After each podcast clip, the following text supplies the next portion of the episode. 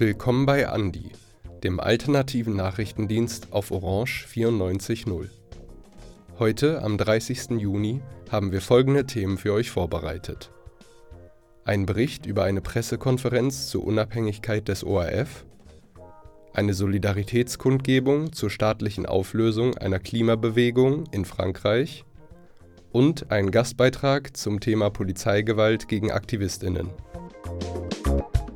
Aktuell prüft der Verfassungsgerichtshof, kurz VfGH, die Unabhängigkeit von Publikums- und Stiftungsrat des ORF. Vor diesem Hintergrund hat der Rechtsdienst Journalismus am vergangenen Freitag zu einer Pressekonferenz zu diesem Thema eingeladen. Die vor Ort anwesenden ExpertInnen sehen die aktuelle Situation eher kritisch und erwarten ein dementsprechendes Urteil. Ähm, ich möchte den, quasi die These voranstellen, dass Unabhängigkeit immer so strukturell garantiert werden sollte, äh, dass die gelebte Unabhängigkeit nicht auf Heldentum angelegt ist. Das wäre kein, kein guter Ausgangspunkt äh, für die Einrichtung einer Struktur zu sagen, die Menschen müssen sehr mutig sein, wir brauchen quasi Helden im Alltag, damit das funktioniert. Nein, umgekehrt, die Struktur, Struktur muss so angelegt sein, dass sie gutes, gut unabhängiges Arbeiten erlaubt, ohne jetzt allen jeden Tag Heldenmut abzuverlangen. Ich glaube, die besseren Argumente sprechen dafür, dass das Ganze, so wie es jetzt ausgestaltet ist, nicht verfassungskonform ist. Warum? Der Stiftungsrat hat 35 Mitglieder und 18 dieser 35 Mitglieder werden direkt oder indirekt durch die Bundesregierung bestimmt, äh, somit eine einfache Mehrheit. Und wenn man argumentieren möchte, dass das der Verfassung entspricht, wird das, glaube ich, ein ziemlicher Kraftakt. Auf jeden Fall ist diese Entscheidung in den nächsten Wochen, äh, vielleicht wird es auch Herbst, wie man hört, äh, zu erwarten und wir dürfen gespannt sein. Ähm, wir werden eben in den nächsten Wochen ein Papier veröffentlichen, wo umfassend die Unabhängigkeit beleuchtet ist und dieses Papier soll dann die Grundlage sein. Laut dem Richter Oliver Scheiber sind es allerdings nicht nur Publikums- und Stiftungsrat, die für die Unabhängigkeit des ORF entscheidend sind. So wie man die Justiz schwächen kann, indem man trotz der Unabhängigkeit der Richterinnen und Richter Budgets kürzt und den Backoffice-Bereich einschränkt, genauso lässt sich die Unabhängigkeit des ORF dadurch schwächen, dass nicht ausreichend Budgets und Personal zur Verfügung gestellt werden, obwohl starke oder unabhängige Leitungs- und Aufsichtsratsgremien bestehen. Die Unabhängigkeit der Gremien hilft wenig, wenn der ORF finanziell unterdotiert wird oder durch gesetzliche Eingriffe in sein inhaltliches Angebot, zum Beispiel im Informationsbereich, de facto zu stark beschränkt wird. Es gilt also, den Fokus immer auf beides zu richten. Die Zusammensetzung der Gremien einerseits und den Gesamtrahmen andererseits, insbesondere die Garantie des angemessenen Budgets für das Unternehmen und die Sicherstellung des Auftrags gegenüber der Allgemeinheit. Dazu kommt dann noch die Absicherung der journalistischen Unabhängigkeit jedes einzelnen Mitarbeiters und jeder einzelnen Mitarbeiterin. Dementsprechend kritisch werden die im neuen ORF-Gesetz vorgesehenen Budgetkürzungen gesehen. Auch die Umstrukturierungspläne von der politischen Rechten wurden von Thomas Maurer, der als Stimme der Allgemeinheit an der Veranstaltung teilgenommen hat, mit Besorgnis angeprangert. Bei uns hatten wir doch einen äh, Herrn Strache, der als Vizekanzler noch öffentlich in der Kamera gesagt hat, ja, äh, wenn wir ein System wie der Orban wollen, dann äh, müssen die Menschen halt der FPÖ die absolute Mehrheit geben. Ne? Und recht viel unverhohlener kann man es nicht mehr ausdrücken. Und vielleicht auch, weil die Rede davon war, dass diese Institutionen, äh, an die wir uns gewöhnt haben, äh, ja nicht naturgesetzlich vom Himmel gefallen sind. Letztlich äh, war es nur äh, das Ibiza-Video, das äh, eben dafür gesorgt hat, dass der ORF nicht bereits ein ausschließlich äh, regierungsfinanzierter Sender mit allen langen Hebeln, die das ermöglichen würde, ist. Das war ja bereits paktiert und hätte der Herr Vizekanzler Strache die Goschen gehalten, ähm, hätten wir heute nach wie vor, würde ich mal davon ausgehen, eine schwarz-blaue Regierung und einen FPÖ, der, äh, einen, einen ORF, der unmittelbar erpressbar ist. Bei der Konferenz ging es allerdings nicht nur um den ORF, sondern auch um andere Kontrollorgane wie zum Beispiel die Justiz, Auch dort ist an manchen Stellen die Unabhängigkeit gefährdet. Das österreichische System der Staatsanwaltschaften ist beim Beitritt Österreichs zur Europäischen Union 1995 gleichsam noch durchgerutscht. Heute hätte kein Beitrittskandidat mehr eine Chance, mit einem solchen System der Staatsanwaltschaft der Europäischen Union beizutreten, weil die Verquickung ähm, von äh, Staatsanwaltschaft und Regierung nicht mehr den heutigen rechtsstaatlichen ähm, Standards entspricht.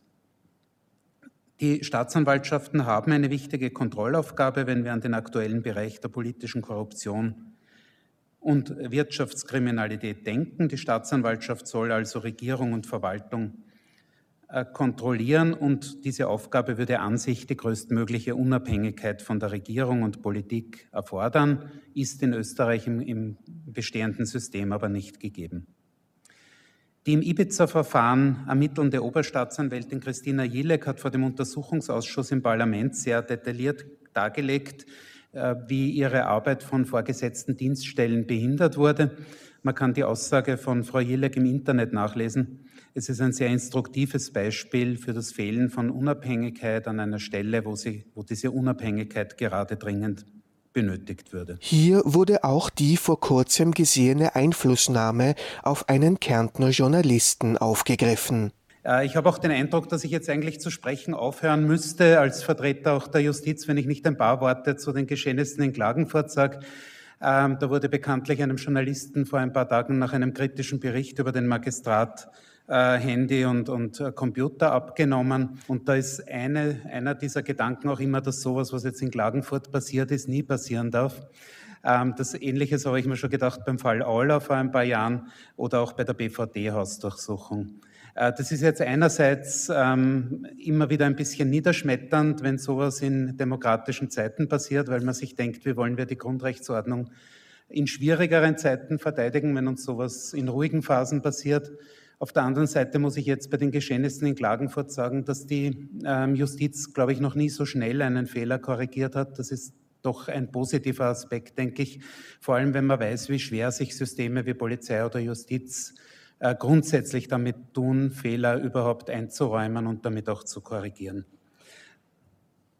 Vielleicht zeigt das Ganze aber auch die Labilität unserer Systeme. Wir haben vor ein paar, bis vor ein paar Jahren wahrscheinlich gedacht, dass alles viel stabiler ist und sehen jetzt, dass äh, die demokratische Grundordnung äh, sehr viele Einfallstore für autoritäre Entwicklungen hat. Ziel der Veranstaltung war die Eröffnung einer öffentlichen Debatte über die verschiedenen Kontrollorgane Österreichs und deren Unabhängigkeit.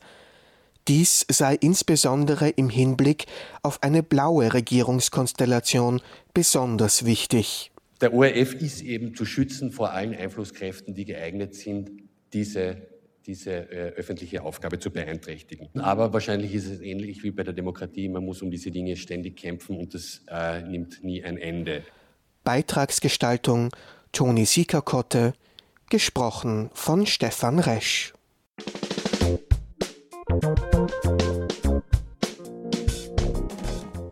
Schön, dass ihr alle hier seid, hier zu unserer Solidaritätskundgebung mit den Genossen, Genossinnen, MitstreiterInnen in Frankreich, die aktuell betroffen sind von, äh, von der Kriminalisierung. Schön, dass ihr alle hier seid, um ein Zeichen der Solidarität zu setzen. Gleich zwei Solidaritätskundgebungen für die Soulèvement de la Terre fanden diese Woche vor der französischen Botschaft statt. Am Dienstag, den 27. Juni, fanden sich gut 80 Menschen am Schwarzenbergplatz ein, um gegen die behördliche Auflösung der Klimaschutzgruppe Soulèvement de la Terre in Frankreich zu protestieren. Am folgenden Mittwoch, den 28. Juni, kamen noch einmal rund 20 Personen zusammen. Nach langer Ankündigung hat der französische Innenminister Gérald Darmanin am 21. Juni ernst gemacht. Die Soulèvements de la Terre wurden für aufgelöst erklärt und damit praktisch verboten. Schon einen Tag zuvor wurden mehrere AktivistInnen im Zusammenhang mit einer früheren Aktion verhaftet. Wer ist diese Gruppe, die der Staat für so gefährlich hält? Mathilde Olivier ist in der Vertretung der französischen BürgerInnen im Ausland tätig und erklärt die Tätigkeiten der Soulèvement de la Terre so. Also die Soulèvement de la Terre sind ähm, keine Assoziation per se, aber das ist eine Gruppierung von ähm, unterschiedlichen Bewegungen, von vielen Organisationen, die sich zusammengestellt haben, um zusammen an äh, manchen Demonstrationen teilzunehmen und ihre Positionen zum Klimaschutz äh, zu, ähm, auszudrucken. Und das ist dann so, dass äh, sie mehrere äh, Demonstrationen organisiert haben. Äh, sie wurden sehr präsent letzte Zeit und sie haben geschafft, diese Bündnis von Organisationen zusammenstellen für äh, große äh, Demonstrationen wie äh, über die Nutzung von Wasser in Frankreich vor allem, aber auch über ähm, Verkehr zum Beispiel gegen die neue, neue Autobahnen oder neue auch ähm, sehr schnelle Zuglinien. Und ähm, das heißt, es ist wirklich eine, Gru eine Gruppe von Organisationen, und, äh, die sich äh, alle zusammen in diese Be äh, Bewegung äh, anerkennen. Und es ist ganz schlimm, was jetzt in Frankreich passiert mit dem, äh, wie Dissolution, mit der äh, Auflösung von der Bewegung bei der Regierung weil ähm, das, ist, das ist die Kriminalisierung von äh, Klimabewegungen in Frankreich und das, dagegen sollen wir uns wehren, äh, weil es für unsere Demokratie auch problematisch und äh, gefährlich ist, äh, wenn äh, Klimaaktivisten äh, kriminalisiert werden. Die Wiener Klimaschützerinnen sehen das genauso. Ökoterrorismus sei ein völlig falscher Begriff für die Aktionen zum Schutz der Umwelt. Worum geht es dabei? Da geht es um Kriminalisierung. Um die Klimagerechtigkeit kriminalisieren zu können, nennen die Regierenden ihre Aktionen Ökoterrorismus. Dabei ist Ökoterrorismus eigentlich ganz was anderes. Das ist eigentlich das, wogegen wir kämpfen. Ökoterrorismus ist Straßen bauen, wenn die Sommer heißer werden, wenn die Regenfälle stärker werden, wenn die Gletscher weniger werden. Das ist ignorieren, was mit der Welt passiert, äh, ignorieren, dass es wert ist, die Welt zu bewahren und ignorieren, was es dafür braucht. Es braucht dafür keine Zementfabriken, wie sie eben in Frankreich von Les Soulèvements de la Terre bekämpft werden. Es braucht keine Agrarindustrie, es braucht keine Parkgaragen für SUVs und es braucht keine weiteren Pisten am Wiener Flughafen. Als rechtliche Begründung der Auflösung beruft sich die Regierung auf ein Gesetz, das gegen gewalttätige Gruppen gerichtet ist. Bis jetzt, schreibt die renommierte Tageszeitung Le Monde, wurde dieses Gesetz nur gegen Kampfgruppen und private Paramilitärs eingesetzt.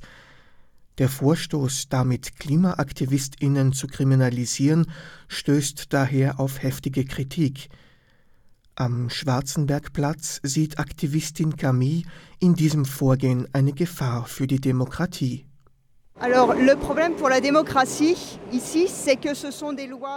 Das Problem für die Demokratie ist dabei, dass hier Antiterrorismusgesetze benutzt wurden, also Gesetze, die zur Bekämpfung von Terroristen die Leute umbringen, um eine ganz normale Vereinigung von Leuten aufzulösen, die gegen die Zerstörung der Umwelt kämpfen wollen. Das ist ein Problem, dass man Terrorschutzgesetze gegen ganz normalen und legalen politischen Aktivismus verwendet. Euh, In Frankreich haben die Ordnungskräfte zudem den Ruf, mit besonderer Härte gegen Proteste vorzugehen. Ob Gelbwesten oder KlimaschützerInnen, das Tränengas ist schnell bei der Hand, erzählt Aktivistin Camille parce que euh, la, la, manière dont, à chaque fois qu'il y a des manifestations ou des choses comme ça, la police a tout de suite une Jedes Mal, wenn es Demonstrationen oder solche Dinge gibt, hat die Polizei sofort einen sehr repressiven Zugang. Sie hält die Demonstrierenden gleich für eine Gefahr und deeskaliert nicht, sondern verschlimmert die Situation. Dabei verwenden sie auch Waffen, die tödlich sein können, wie Blendgranaten und Gummigeschosse. Da haben schon Leute Augen und ganze Hände verloren. Das ist unverhältnismäßige Gewalt. Und wenn die Polizei solche Gewalt anwendet, wird sie von der Justiz nicht verurteilt. Die Polizei kann das ohne Konsequenzen tun. La, la justice ne condamne pas les policiers, ils peuvent faire euh, cette violence sans, sans conséquence pour eux. Repression gegen KlimaaktivistInnen sehen die RednerInnen auf der Solidaritätskundgebung als internationales Problem. Wir sehen hier gerade in Frankreich ein Phänomen, das wir genauso in Österreich sehen, das wir überall sehen. Die Kriminalisierung der Klimabewegung steht auf der Agenda von rechten und konservativen Parteien. Und das, was wir tun müssen, ist dem Einhalt gebieten. Und das in einer Art und Weise, die einerseits solidarisch ist und andererseits kämpferisch bleibt. Lassen wir uns auf gar keinen Fall einschüchtern. Wir haben so viel zu erkämpfen und eine voranschreitende Klimakrise, die es mit jedem Tag notwendiger macht, auf die Straße zu gehen, sich manchmal am Bagger zu ketten. Und das werden wir auch weiterhin tun. Wir werden uns auf gar keinen Fall einschüchtern lassen. Seit viereinhalb Jahren geht die Klimabewegung überall auf die Straße. Und ich will nur ganz kurz über internationale Vergleiche sprechen. Schon seit vor vier Jahren ist in anderen Teilen der Welt die Klimabewegung bedroht worden. Es sind Aktivistinnen bedroht worden. In Russland sitzen Aktivistinnen im Gefängnis, in der Ukraine sind sie geflohen. In Teilen von Uganda sind sie verfolgt worden. Wenn wir heute darüber reden, Klimaaktivistinnen zu sein, dann tun wir das immer unter einem solidarischen Wort. Und genauso solidarisch müssen wir auch weiterkämpfen und im Bewusstsein darüber, dass Aktivistinnen auf der ganzen Welt ihr Leben riskieren und im Bewusstsein darüber, dass wir hier die Privilegierten sind und uns diesem Staat entgegenstellen werden, egal was kommt. Einig waren sich die Aktivistinnen bei beiden Kundgebungen. Die Klimabewegung, ob hier, ob in Frankreich oder anderswo, darf nicht kriminalisiert werden. Dieser Beitrag wurde gestaltet von Stefan Resch.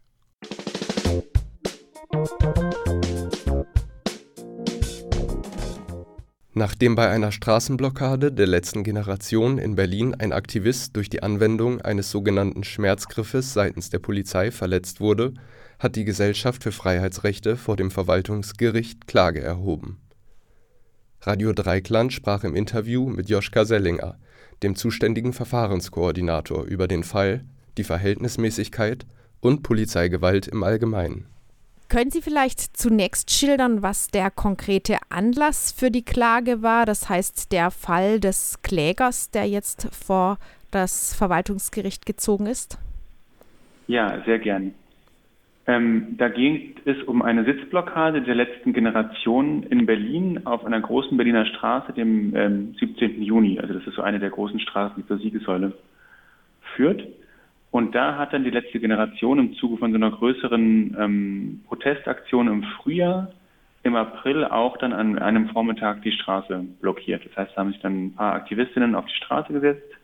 Da war auch niemand festgeklebt und dann haben sie damit ähm, den motorisierten Verkehr aufgehalten. Ähm, und dann kam irgendwann die Polizei und hat dann diese ähm, Sitzblockade irgendwie vermutlich so für beendet erklärt. Das machen sie in der Regel durch so eine Durchsage, das wissen wir aber nicht ganz genau und dann angefangen, die, die Menschen, die da auf der Straße saßen, von der Straße zu entfernen. Und dann ähm, haben sie ähm, bei unserem Kläger, der da auf dem, da auf dem Asphalt saß, hat sich so ein Beamter vor den gestellt und hat gesagt, ähm, Sie haben jetzt zwei Möglichkeiten. Entweder Sie verlassen die Straße freiwillig oder ich ähm, äh, füge Ihnen jetzt Schmerzen zu, sodass es Ihnen auch noch ein paar Tage dann beim Kauen und Schlucken wehtun wird.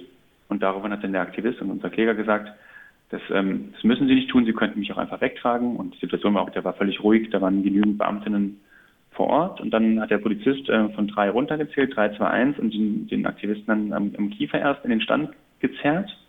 Und dann ähm, mit einem Kollegen dem beide Handgelenke umgeklappt und den an diesen umgeklappten Handgelenken dann irgendwie unter Schmerzen schreiend dann von der Straße geschleift. Waren das vorübergehende Schmerzen ein Problem, was jetzt eigentlich behoben ist, oder hat es für den betroffenen Aktivisten auch noch andauernde Folgen?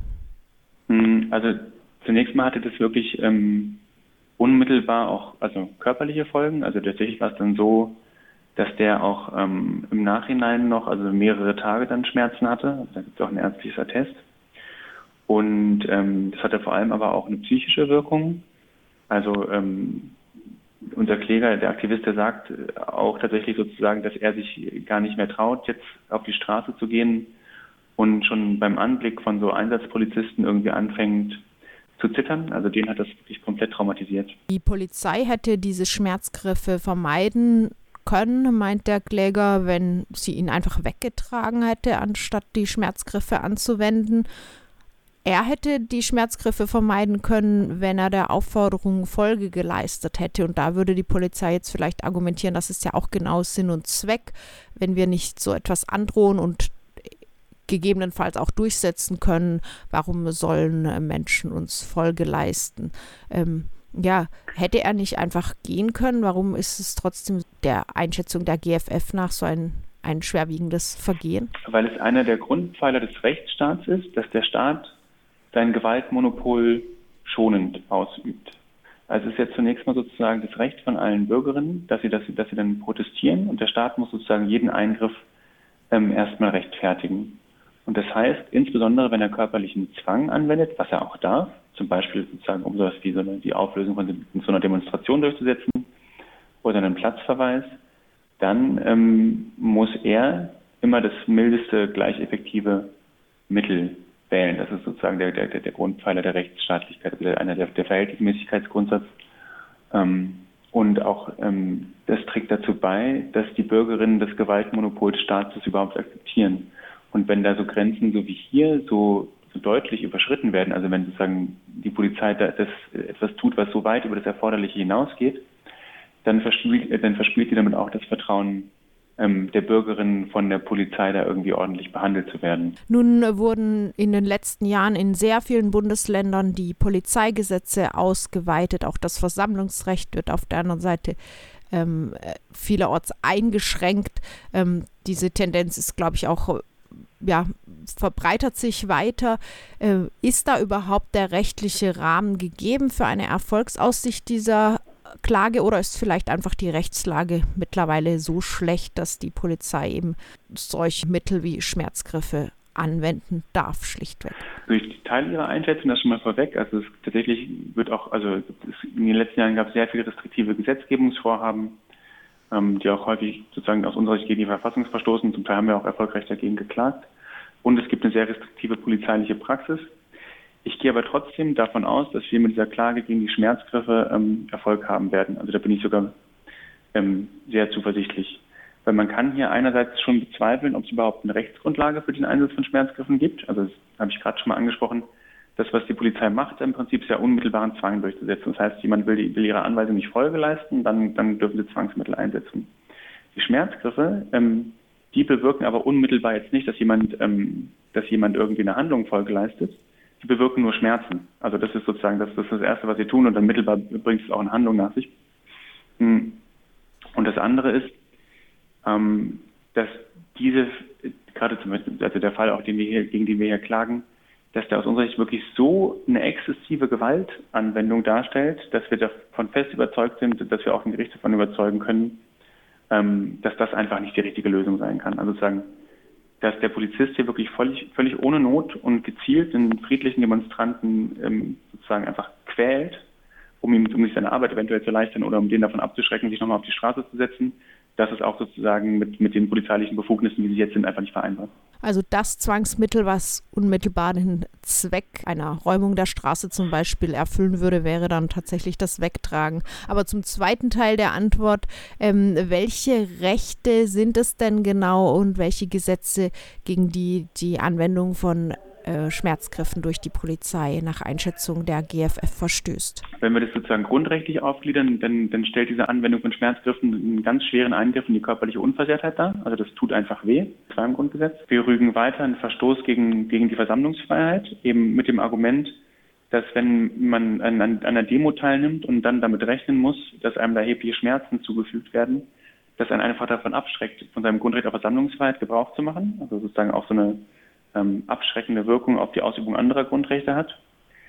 Dann sagen wir weiter, dass das im konkreten Fall sogar gegen das menschenrechtliche Folterverbot verstößt, und zwar ähm, jetzt nicht als Folter, sondern als ähm, unmenschliche oder erniedrigende Behandlung, eben weil da ähm, also ein Polizist, also staatlicher Akteur, einem Bürger so erhebliche Schmerzen zufügt, obwohl der durch sein Verhalten da eigentlich nicht so richtig zu Anlass gibt. Also hat er sich wirklich, hat, hat sich ja wirklich nicht gewehrt und verhält sich völlig friedlich.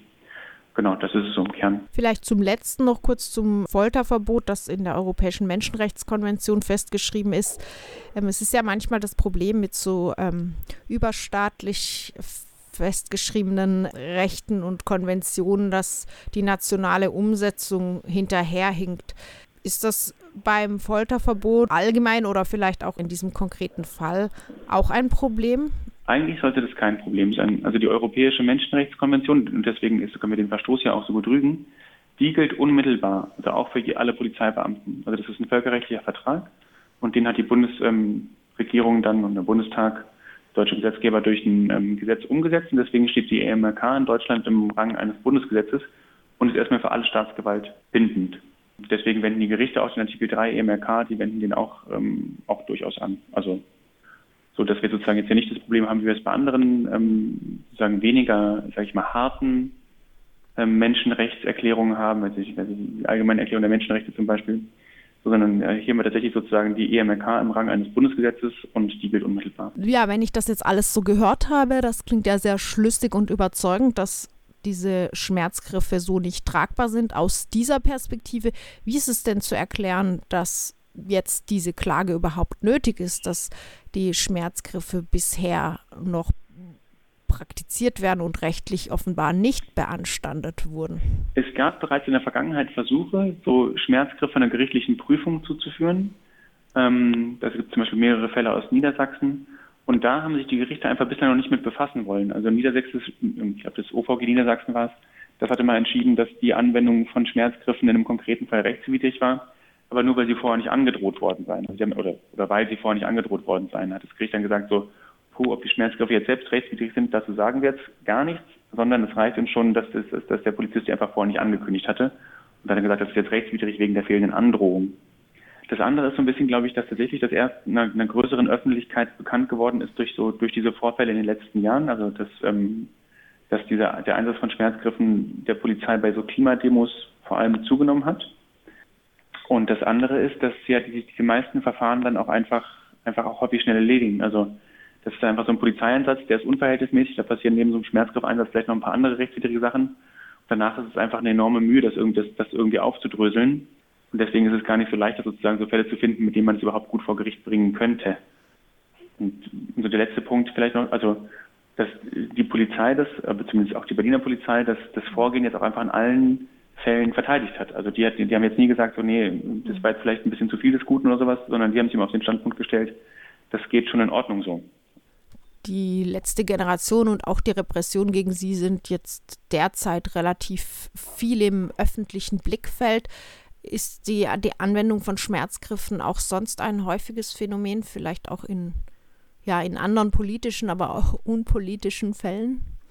Insgesamt glaube ich, sozusagen, oder das, das auch, was ich von Kolleginnen und von Kollegen höre, kann schon beobachtet werden, dass die Polizei einfach immer selbstbewusster jetzt diese Schmerzgriffe einsetzt, also auch bei Demonstrationen jetzt von Antifaschistinnen oder sowas oder bei so Blockaden von ich weiß nicht was, also auch von Nazi-Aufmärschen, jetzt fällt jetzt kein besseres Beispiel ein, und das im Nachhinein auch einfach dokumentiert. So, also sozusagen, also dass sozusagen so Schmerzgriffe zum, zum Einsatzrepertoire von so Polizeitechniken gehören, das, das, das ist schon immer klar, aber dann halt sozusagen eher so, wenn die halt wirklich irgendwie dann mit, weiß ich nicht was, mit Leuten gewaltbereiten Leuten irgendwie aus, sich auseinandersetzen müssen da sozusagen wirklich dann körperlich bedroht sind, dann ist klar sozusagen, dann dürfen die sich auch wehren. Aber genau, was halt zunimmt, ist, ist dieser Einsatz von Schmerzgriffen im Rahmen oder im Zusammenhang mit Versammlungen und das ist, das ist nochmal eine andere Qualität. Die Gesellschaft für Freiheitsrechte hat nun, wie gesagt, zusammen mit den betroffenen Aktivisten am 27. Juni Klage vor dem Verwaltungsgericht Berlin erhoben. Wie geht es jetzt weiter mit diesem Fall und wie wird sich dann eine Entscheidung auch allgemein auswirken können? Zunächst hat jetzt das Land Berlin Zeit, auf die Klage zu erwidern. Also das Gericht wird ihm eine Frist setzen. Dann werden wir nochmal Gelegenheit bekommen, Stellung zu nehmen und dann gibt es eine mündliche Verhandlung, in der wir dann auch nochmal sozusagen auch nochmal sozusagen richtig noch mit sachverständigen Zeugen auftreten wollen, um darzulegen, was ähm, aus unserer Sicht in dieser Praxis alles rechtswidrig ist. Und dann wird das Gericht irgendwann entscheiden. Wird, ich denke, so ein Zeithorizont von ungefähr einem Jahr. Und das wirkt dann unmittelbar erstmal nur für diesen Fall. Also das Gericht wird dann entscheiden, dass die Anwendung der Schmerzgriffe in dem Fall jetzt rechtswidrig war oder eben nicht. Aber es hat natürlich eine erhebliche Ausstrahlungswirkung auf die polizeiliche Praxis, weil dann die, die Polizei in Berlin und auch die Polizeien über Berlin hinaus dazu gezwungen sein werden, sich mit, dem, mit der Praxis der Schmerzgriffe ähm, auseinanderzusetzen und so wie ihre Beamtinnen damit umgehen.